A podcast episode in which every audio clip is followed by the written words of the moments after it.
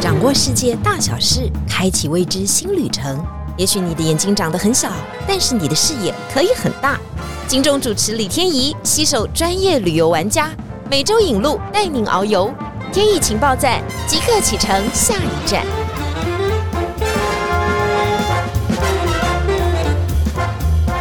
情报站，你说赞不赞？欢迎大家今天来到节目现场，终于好开心哦！我们要已经做了八十集了吧？终于要迎来一个正统的外国人了。所以今天呢，我必须用日文来跟他进行访谈。大家都终于知道天宇主播有其他的技能了。好了，我马上要欢迎这一位叫做吉冈桃太郎先生。はい、皆さんこんにちは、桃太郎です。 吉冈桃太郎先生，你好。我讲一句日文哈，はじめまして。あ、はじめまして、よろしくお願いしま有す。个人，你不要讲那么快好不好？我本来已经练很久了，就被你再来一次，打断再。来一次。はい。はじめまして，どうぞよろしくお願いしあます。はじめまして、よろしくお願いします。好了，我就是只会这几句而已，也只能这样了。我今天要访问他的时候很开心哦，因为他其实很红。这个吉冈桃太郎先生有多红呢？如果大家看到国新卫视 台呢 有节目，常常邀请吉冈唐太郎先生上谈话性节目，是这样吗？对不对？对对对，尤其呢，他常常在电视上面有非常风趣的发言，因为因为他是一个正统的日本人。为什么你国语说这么好？我没有学过啊。我们也学过日文哦，我就只会啊哈基梅马西。可是你没有住日本呐、啊，对哦这个是一个很重要的 key 对对 point 对。那你住台湾住多久？很久了，快三十年了，快三十年了。那嗯真正很努力的学中文，大概花了多久？两年。所以这么瞧不起我们？没有没有没有没有 这么简单没有啦，学学学校学是两年了，哦学校学是两年。之后当然就运用上面就蛮广泛的嘛，对不对对对对对对，好了，我跟大家讲哦，他很神奇哦，他不是只有会说中文而已，他的中文就整个用这个繁体字写的非常好。因为我们每一次呢都要在这个录音之前交一份提纲啊，我必须说吉冈桃太郎先生是教的最完整的。我最后会登录一下给大家看一下他的提纲，而且他给了我十个题目之后呢，每一个十个题目里面再分四个小题，四个小题呢，他再会勾勒到说，哦，那你接下来可以接下一个主题。他 Q 我哎、他又告诉我说，哎、你下一个要问什么？下一个要问什么？但是吉冈先生太不了解我了，我绝对不会这样问。OK，好，好，没问题，没问题。没有，我今天非常开心哦，因为我们另外一家旅行社就是晴日旅游，就一直推荐吉冈桃太郎先生。但是桃太郎他实在是太忙了，他有很多的其他平般的事务，还有很多的文章要发表，所以呢，我们今天是好不容易才邀请到他来。所以先跟我们谈一下，是吉冈先生，你出生在哪里？啊你的带团大部分都是以哪些地方？我是出生在九州的福冈，那目前太短的话，主要是九州，还有一些关系其他地方。就是在九州，然后嗯福冈嘛，嘿大家对对福冈可能比较多印象，因为我们比较多的飞机、有航班可以直达对对福冈嘛，哈没错，班次也比较多。但是我们还是对九州印象非常模糊，因为我们除了嗯福冈之外呢，我们就不知道那个地方呢到底有哪些城市。可不可以先简单的帮我们介绍一下九州？九州总共有几个县哈，一个是福冈啊嗯，本、长崎、佐贺，还有呢鹿儿岛，还有东边的话大分、宫崎，总共有几个县。所以台湾人比较会去的地方，大概就是福冈，对，因为航班比较多嘛，所以通常是进去从福冈进。会再去长崎吗？诶有的人会去啊，因为最近我们新干线通车嘛，长崎新哦干线，对，所以有的人就去坐新干线去长崎。会去鹿儿岛吗？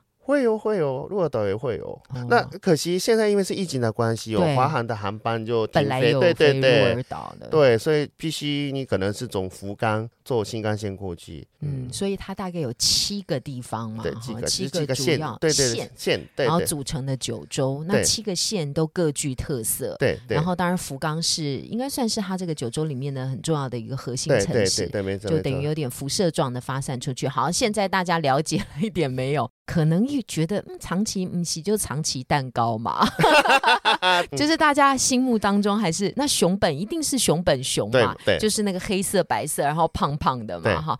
那。鹿儿岛呢就非常模糊，不过我倒是去过鹿儿岛，有一次坐嗯游轮就在鹿儿岛靠岸，嗯，但也只有一天的观光行程嗯而已，那所以其实没有非常的了解。觉得怎么样？鹿儿岛怎么样？我就跟你说，这就是台湾人游日本的一个盲点，就是每次到那个地方说，你知道吗？我去过鹿儿岛，这三个字讲得出来，这已经很好了，考试有五十分了。那里有什么？就是有一个海边，还有什么？嗯，就有一个步道。好像上去有看到一个海，是不是这样？你们常常也碰到团员这样吧？这跟太简单了吧？鹿儿岛是一个九州最南边嘛，蛮有历史的地方。今天没有鹿儿岛，没有现在的日本，可以这么说了。你这样子，我突然想到，他似乎有一个民族英雄。对，西乡隆盛，他就是算是一个明治维新的推手。对，主要是明治维新是我们日本的一些武士时代结束的一个历史事件、哎，我们一开始就要讲这么严肃的啊事，情，是吧？不是 我们不是要带大家去观光、啊，对对对。但我们没有很想了解明治维新，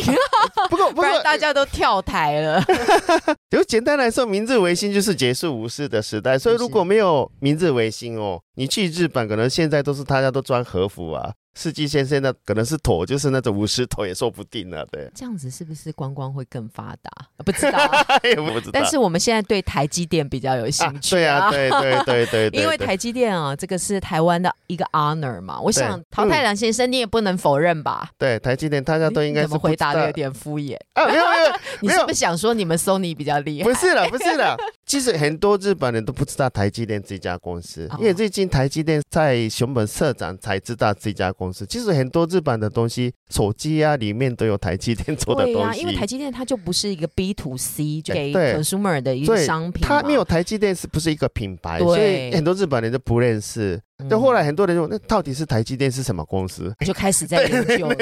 那、为什么台积电跟九州这么的有关跟重要？长我没有问过台积电的老板，所以我不知道。但是哈，主要是原因是一个是熊本那边的水，对，他们在熊本建厂对熊本你你有去看到吗？我看到看到他现在的在盖，现在在盖。正在盖哈，对对所以这件事是真的，好吗？他真的有熊本厂对。对，嗯，嗯然后为什么？熊本的水就很干净嘛。嗯对，那熊本是有一个，应该是算是世界上比较特别的城市，它水龙头打开就会矿泉水就出来，地下水。有一个制成是跟嗯水非常相关的，对要进行清洗的一些嗯工作哈、还有它会降温的工作哈，可能是基本上是这样，但是详细的内容当然大家可以再查询一下。因此，水的提供源源不绝的水对，就很重要。对，很那多一个水一个电都非常重嗯，要。对对对，所以熊本能够提供这个部对分，，因为它嗯有阿苏山嘛，那熊本的水跟阿苏山有关系。熊本市区百分之百都是用地下水，有地自来下水水，一般的人家也是这样。对，很多大概是熊本县那边的话，大概八成到九成都是地下水。我嗯刚刚有跟陶太郎聊天，他说他其实建厂的位置并非是在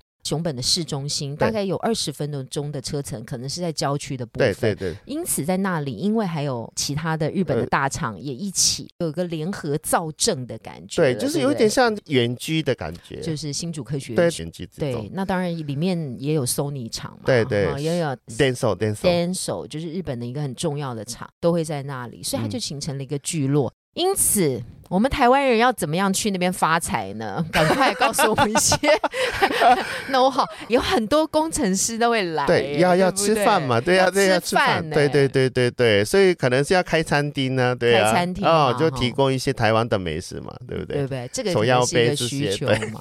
我们就刚刚就在那边想说，好吧，那我们就叫熊本旁边以那个桃太郎的名义开一家桃太郎珍珠奶茶店，然后呢，在桃太郎欧阿米刷 加卤肉饭，我跟你讲，这三样啊，你就发财了。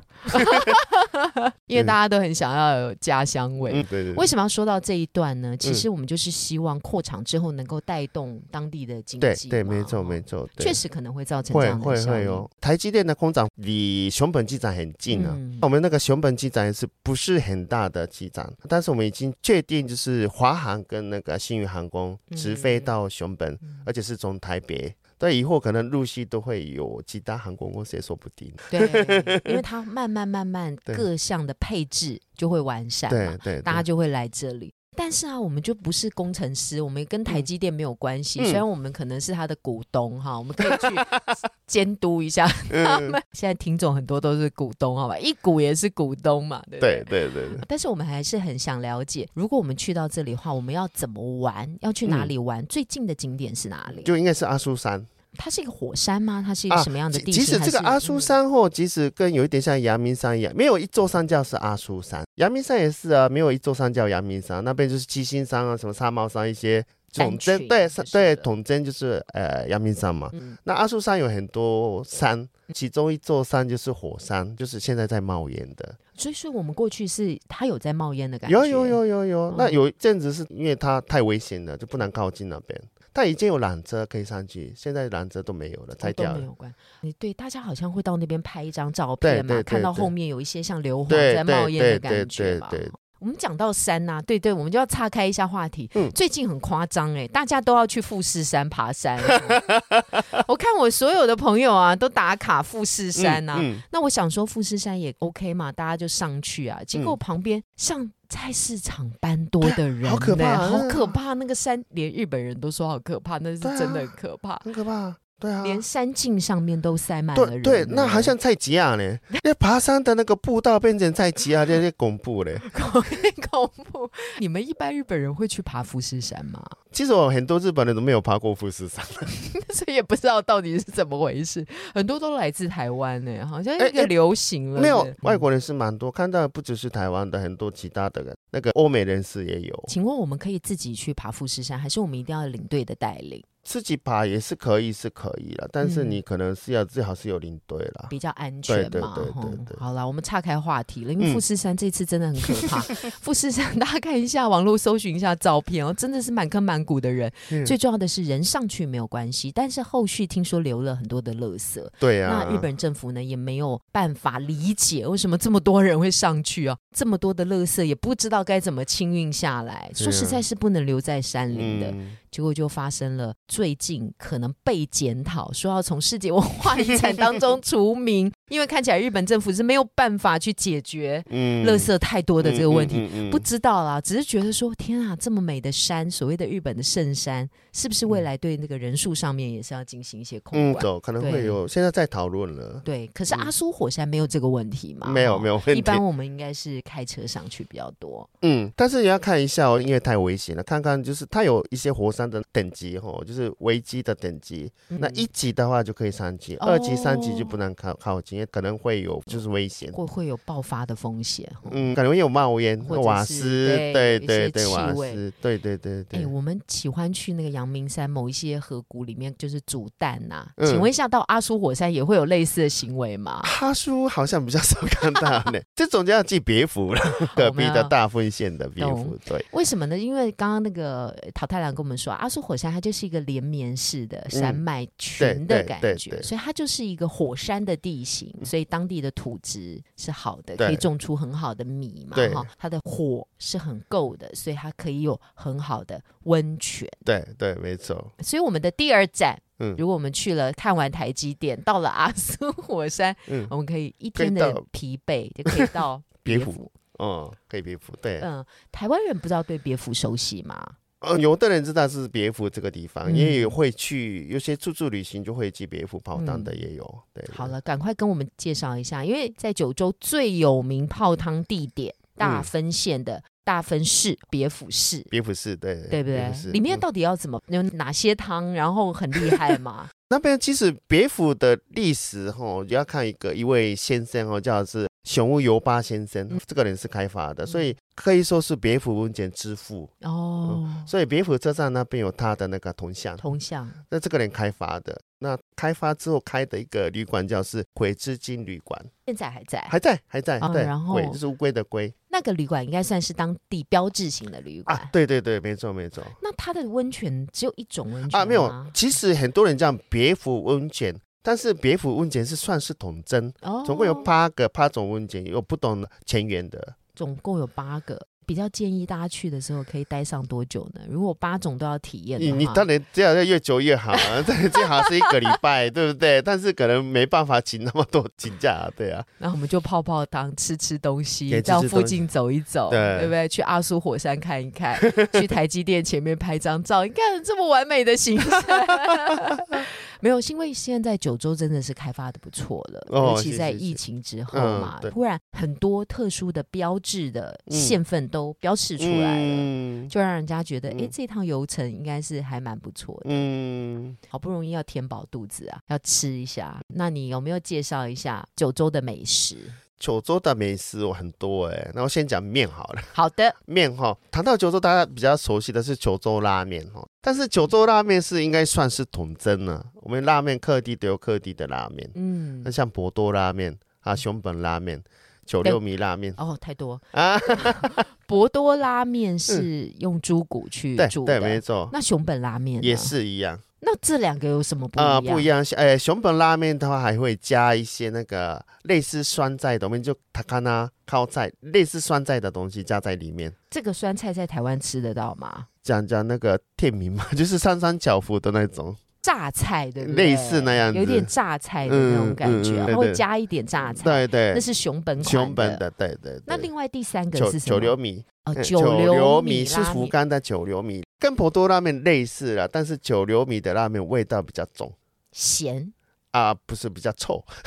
哎，好，重点来了哦，好，三款哦，大家先干嘛笔记一下哈。博多拉面、九流米拉面、嗯跟刚刚讲的熊本拉面哈，我们这个熊本比较容易，因为它有一种特殊的菜。对对对，但是真正的你们九州人吃的拉面是哪一款？应该是九流米这一款啊，九流米跟博多都有，因为因为有的人就喜欢吃九流米拉面，有的人喜欢吃博多拉面。为什么它会臭？它就是因为有那个猪骨嘛，哦猪骨的味道煮起来就有一些腥味，很臭很臭的味道。所以以前哦，很多外地的人，像本州、东京、大阪的人来覆盖是不太敢吃博多拉面，也味道就是臭臭的，有一点像我们日本人来台湾不敢吃臭豆腐那样子。啊，这个味道。我们不知道，这是真的蛮臭的耶。对啊蛮臭的就是味道应该不叫做很浓郁，对不对？很，呛，就是很福冈人来说，那个是熟悉的味道，那才是照 从从小就闻跟到底对对对长大的。那所以我们像一些拉面店，像一兰拉面，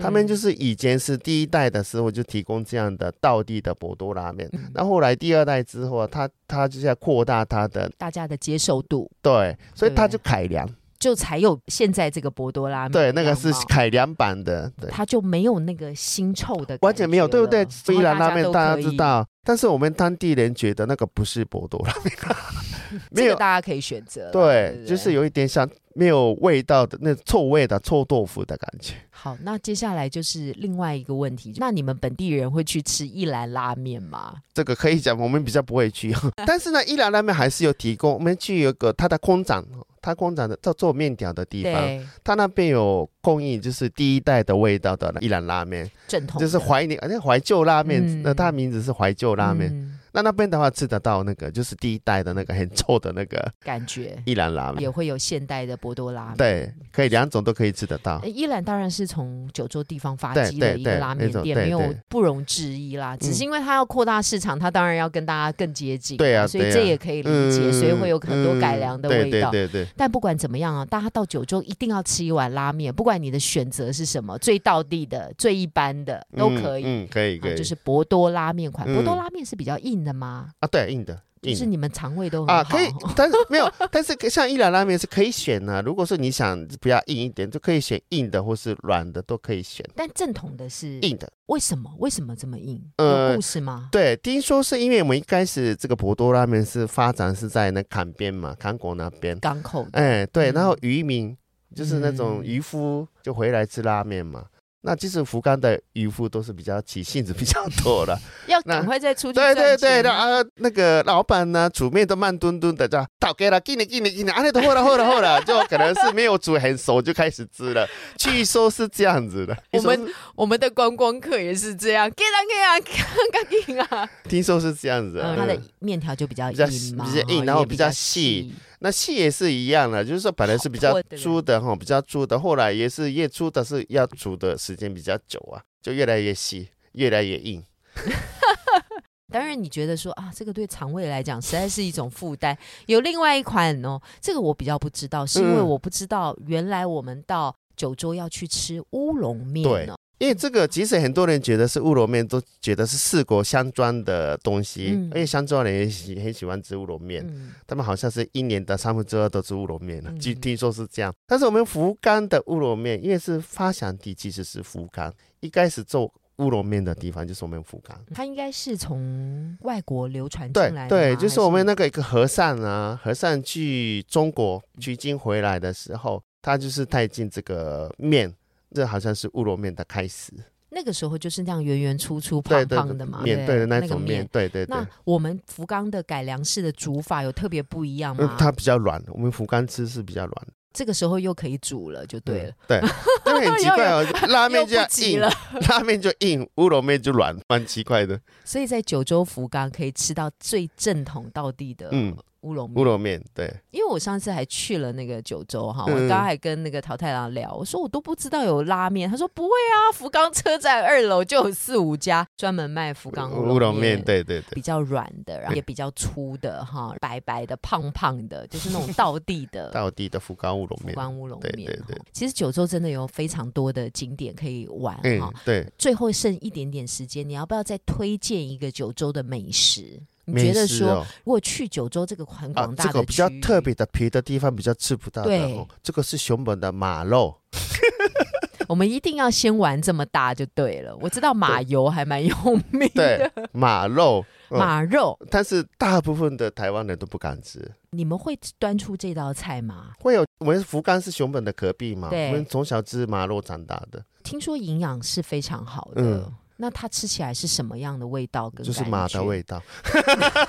这个真的很难，哎你要吃吃看知道你这。个我们可以剪出来，马肉吃什么味道，然后就剪出来。你知道以前有一个笑话，就哈密瓜是什么味道，就哈味，这就流传了很久。你记不记得这个笑话？马肉的味道，它们做成的制品有什么？啊，马肉的话，通常是你火锅啊，或是还有马刺，就是马的生马肉？生马肉。对，那我们也要吃沾那个瓦萨米吃嘛？啊，不是瓦萨米，是我们是吃用那个姜，就是生马肉加姜。对，你知道我姜讲到这里声音越来越小，我觉得他们日本人真的很奇怪，什么都要吃生的。上次螃蟹也要吃生的，生鱼片生的就算，螃蟹也要吃生的，马肉也要吃生的。对生的，对对对，嗯，那还有呢，就是煮火锅煮成熟的肉片，也有，还有一些那种马肉的，像汉堡啊，也有啊。它会标示清楚，是不是？对，那边都写马肉啊，就是马马马马马，你觉得已经很习惯了，对不对？习习惯了，对的，没错。那你觉得台湾的游客的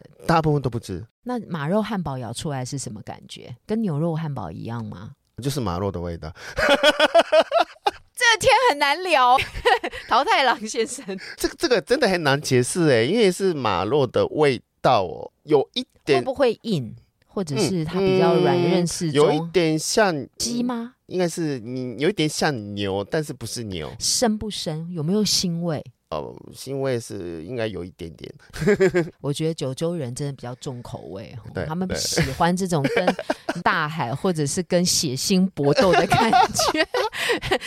从拉面到马肉，但是马我知道是在九州很重要的一个产物啦，。但是我现在因为是吃马肉的人太多了，因为是产量不够了。哦，太多太多，因为是外地的人会吃啊，那产量不够。其实我们现在寄熊本制的马肉很多不是熊本当地的，都是加拿大或是纽西兰、澳洲进口的。其实，在熊本的也是饲养场嘛，对如果是当有有有地的也但是因为产量，因为是现在吃的人太多了，所以产量就不够了，所以啊很多都是进口的。你突然讲吃的人太多的时候，我心里又凉了半截。你说外国观光客很多，哎，哪一国是接受度很高的？你这样观察的话，啊，没有呢，好像外国人都比较不敢吃，都是日本人吃嘛。哦对对对好啦，我们其实介绍过很多很特别的嗯地点啊，像我们是讲北欧的时候，北欧的领队有跟我们说，嗯他们吃熊肉。啊 bear 的肉所以那个时候我们就问他，他说他真的不敢吃，嗯。他只敢熊肠吗？就稍微咬，啊就做成了一个不是肉体的那个感觉，他就咬了一小口，但还是有腥味。但是今天又讲了一个马肉，我们知道到熊本的时候可以体验一下马肉，还有相关的制品。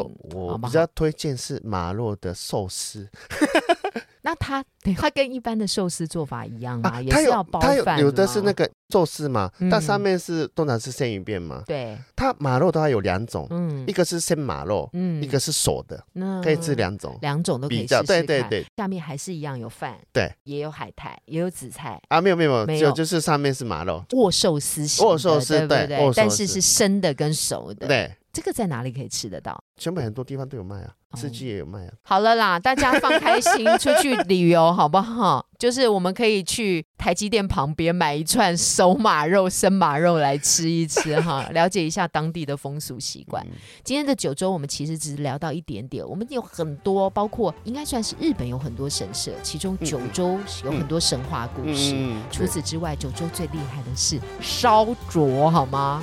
是吧？烧酒跟烧灼，哈，这个都可以好好的介绍。好在，下一集呢，我们再请桃太郎先生来，来跟我们来好好的聊一下九州。九州现在观光发展的非常非常好，大家如果想要看行程的话，也可以上我们晴日旅游的网站。是是，天意情报站，九州好好办，拜拜，拜拜。